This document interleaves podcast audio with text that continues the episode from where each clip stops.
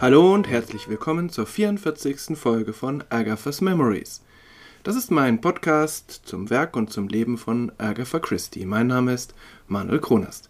Ich versuche in diesem Podcast alle Werke von Agatha Christie, die mir irgendwie zugänglich sind, Kurzgeschichten, Romane und so ein paar andere Dinge äh, chronologisch vorzustellen, zu besprechen, einfach äh, loszuwerden, was mir beim Lesen ähm, aufgefallen ist, wie es mir ergangen ist und so ein paar Hintergrundinformationen zu geben, wie sich das mit Agatha Christie's Leben und mit anderen Dingen, dem Zeitgeschehen und so weiter äh, verbinden lässt. Und ich freue mich, dass ihr dabei seid, dass Sie dabei sind. Wir befinden uns im Jahr 1925, genauer im Juli 1925. Agatha Christie hat gerade ihren letzten Roman bei The Bodley Head veröffentlicht und freut sich nun wahrscheinlich auf einen besseren Vertrag äh, mit dem Verlag Collins. Aber nun erscheint im Grand Magazine äh, ihre dritte Geschichte um Mr. Quinn und Mr. Satterthwaite. Normalerweise schreibt Agatha Christie Kurzgeschichten um Serienfiguren dann auch in Serien.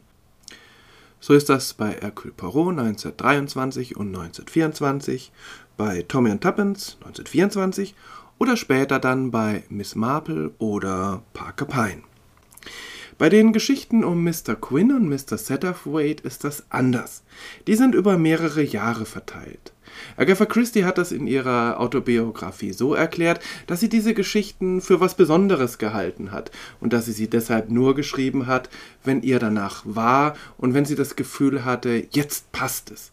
Jetzt habe ich eine Geschichte in mir, in der es um Mr. Quinn, diese geheimnisvolle Gestalt, die ein wenig an den Harlekin aus der italienischen Komödie oder aus der englischen Harlekinade erinnert. Also, wenn sie Lust darauf hatte, dann hat sie diese Geschichte geschrieben und dann auch veröffentlicht. Zu dieser Zeit war sie schon so weit, dass sie eigentlich ähm, veröffentlichen konnte, was sie wollte. Die Zeitschriften ähm, haben das einfach genommen und abgedruckt. Die ersten beiden Geschichten um Mr. Quinn habe ich in den Folgen 18 und 28 besprochen. Jetzt haben wir die Folge 34. Das zeigt schon, dass die Abstände da doch etwas anders sind. Die meisten dieser Geschichten werden dann 1930 gesammelt veröffentlicht im Buch The Mysterious Mr. Quinn.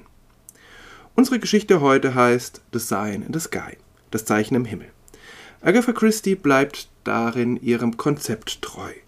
Mr. Quinn ist zwar irgendwie so ein ähm, allwissender Detektiv, so wie Hercule Poirot zum Beispiel, und er weiß wahrscheinlich die Lösung vor allen anderen, aber er würde sie niemals selbst aussprechen. Und das unterscheidet ihn dann von Hercule Poirot. Er hilft durch Nachfragen und Impulse anderen, selbst auf die Lösung zu kommen, und er hilft damit natürlich auch uns Leserinnen und Lesern. Auf der anderen Seite Mr. Satterthwaite, ein älterer Mann, so Mitte 60, ein wohlhabender Mann, ein Beobachter der englischen Upper Class. Einer, der immer in entscheidenden Momenten, wenn er nicht so ganz weiterkommt mit äh, einer Geschichte, wenn er unzufrieden ist mit einem Verbrechen oder wie es aufgeklärt wird, dann taucht plötzlich auf geheimnisvolle Weise dieser Mr. Quinn auf.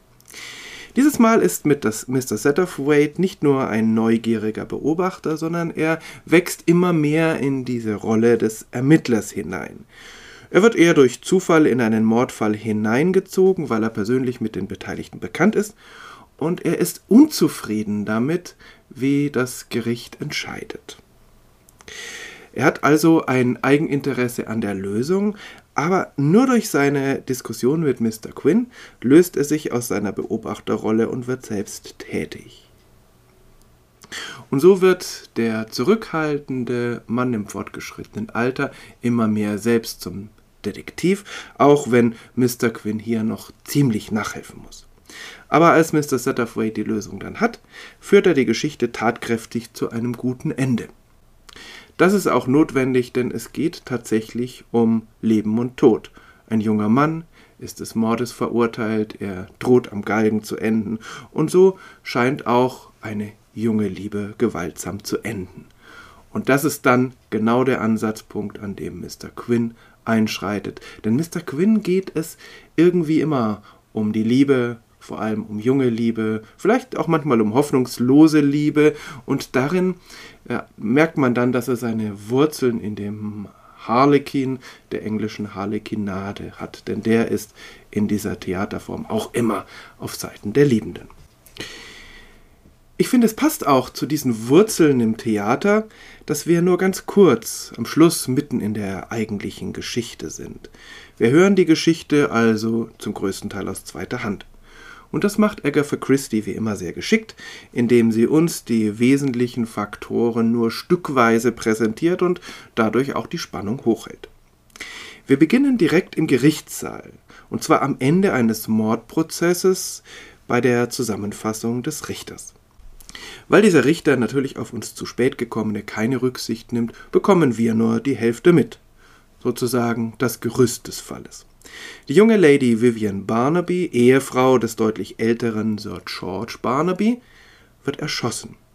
Und dringend tatverdächtig ist ihr Liebhaber Martin Wild, weil er offensichtlich mit ihr Schluss machen wollte, weil er sich in eine andere verliebt hat und weil er die Gelegenheit, das Motiv und auch den Zugang zur Waffe hat. Es ist auch seine eigene Waffe, mit dem diese junge Frau erschossen wurde. Und so ist es nicht überraschend, dass die Geschworenen ihn schuldig sprechen und er in seiner Zelle auf den Tod am Galgen wartet. Deutlich mehr Informationen bekommen wir, als Mr. Satterthwaite in seinem Stammlokal zufällig Mr. Quinn trifft.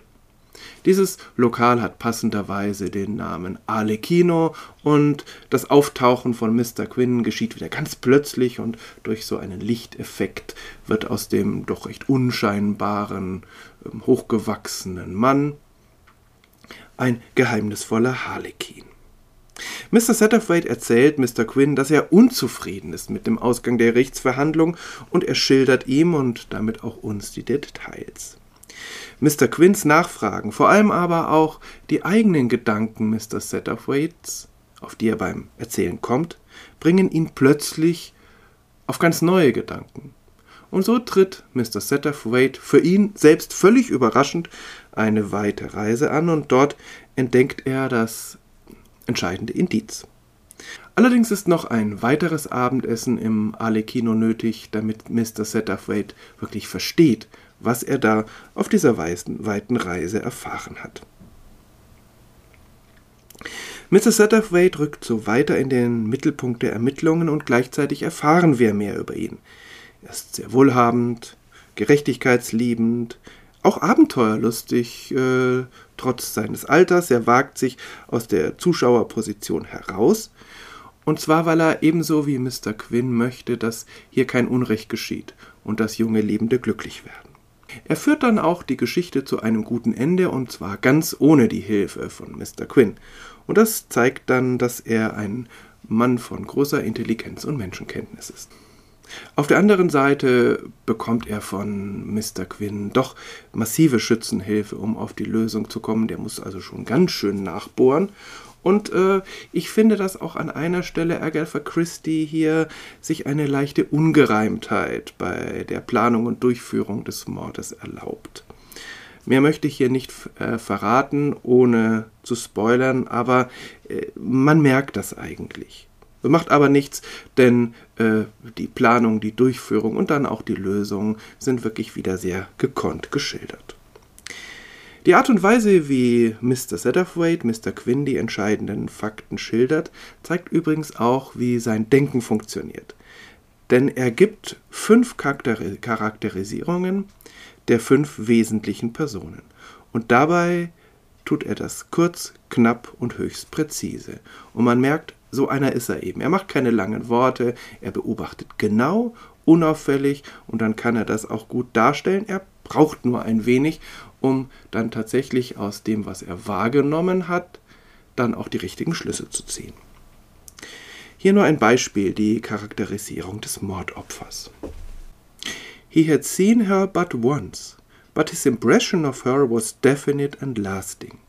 A vivid, defiant creature, pitifully young, a trapped child, that was how he described her. She hated him, you understand? She had married him before she knew what she was doing, and now. She was desperate. That was how he put it. turning this way and that. She had no money of her own. She was entirely dependent on this elderly husband. But all the same, she was a creature at bay, still unsure of her own powers, with a beauty that was as yet more promise than actuality. And she was greedy. Mr. Satterthwaite affirmed that definitely. Side by side with defiance there ran a greedy streak, a clasping and a clutching at life. Er hatte sie nur einmal gesehen, aber sein Eindruck von ihr war klar und andauernd. Ein lebhaftes, aufsässiges Geschöpf, bemitleidenswert jung. Ein gefangenes Kind, so beschrieb er sie. Sie hasste ihn, verstehen Sie? Sie hatte ihn geheiratet, bevor sie wusste, was sie tat. Und nun? Sie war verzweifelt, so drückte er es aus. Sie drehte sich hin und her. Sie hatte kein Geld, das ihr gehörte. Sie war völlig abhängig von ihrem älteren Ehemann. Aber zugleich war sie ein in die Enge getriebenes Geschöpf, immer noch unsicher, was ihre eigenen Kräfte betraf, mit einer Schönheit, die noch mehr Versprechen als Tatsache war. Und sie war gierig. Mr. Satterthwaite versicherte das ganz klar. Seite an Seite mit Aufsässigkeit hatte sie einen Hang zur Gier. Sie klammerte und grapschte nach dem Leben. Wie durch viele Geschichten Agatha Christie's weht auch durch diese Geschichte eine leise Melancholie. Ja, es gibt ein Happy End. Ja, Liebende werden glücklich. Aber schon diese Beschreibung des Mordopfers zeigt, wie, wie tragisch Menschen in Strukturen gefangen sein können, an denen sie nicht schuld sind. Diese junge Frau ist gefangen in einer Ehe, aus der sie nicht rauskommt, die auch irgendwie gesellschaftlich, vielleicht auch familiär gewollt ist. Und nun ist sie da und weiß sich nicht zu helfen. Und in ihrer Verzweiflung versucht sie dann unbewusst oder bewusst andere mit in den Abgrund zu ziehen und vergrößert dadurch die Tragik. Mich macht das traurig, und weil solche Motive bei Agatha Christie immer wieder vorkommen, vermute ich, dass sie das auch beschäftigt hat. Sie sieht mit deutlichem, klarem Blick das Lebensfeindliche an der Gesellschaftsstruktur ihrer Zeit. Aber sie macht sich nicht die Illusion, dass wenn man die Gesellschaft verändern würde, dass sich dann alles zum Guten wenden würde, sondern sie sieht deutlich, dass vieles, was uns Menschen unglücklich macht, dass das auch zeitlos menschlich ist, dass das irgendwie in uns drin steckt. Und auf der anderen Seite schreitet dann oder schwebt fast Mr. Quinn wie ein Zauberer durch diese Geschichten und er rettet, was zu retten ist, denn es hätte ja noch viel böser ausgehen können. So viel für heute mit Mr. Quinn und Mr. Satterthwaite. Vielen Dank fürs Zuhören. Beim nächsten Mal geht es wieder um eine etwas entlegenere Kurzgeschichte. Eine Geschichte, die erst lange nach Agatha Christie's Tod in Buchform veröffentlicht wurde. Bis dahin, alles Gute.